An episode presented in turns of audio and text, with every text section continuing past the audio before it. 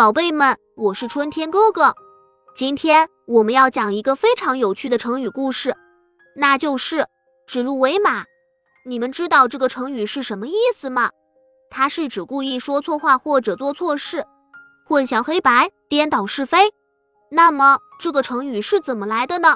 让我们来听听这个故事吧。很久很久以前，秦始皇统一了中国，成为了第一位皇帝。他非常专横。总是独断专行，不听别人的意见。他的大臣赵高是个非常聪明的人，但是他不是个正直的人。他为了让自己的地位更高，就想要通过混淆是非来获取更多的权利。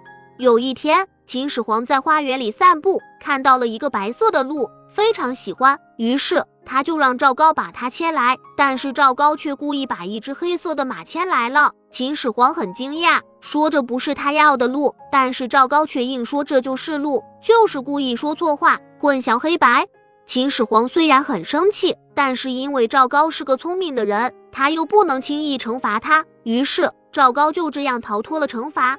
后来“指鹿为马”这个成语就流传了下来，用来形容故意说错话或者做错事，混淆黑白、颠倒是非的行为。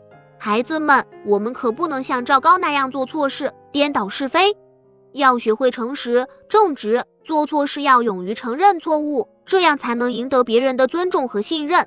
希望你们在未来的日子里，能够做一个诚实正直的人，不要做指鹿为马的行为。相信你们一定可以成为优秀的人。好了，宝贝们，这期的故事讲完了。喜欢我讲的故事，就请订阅一下吧。咱们相约下期再见。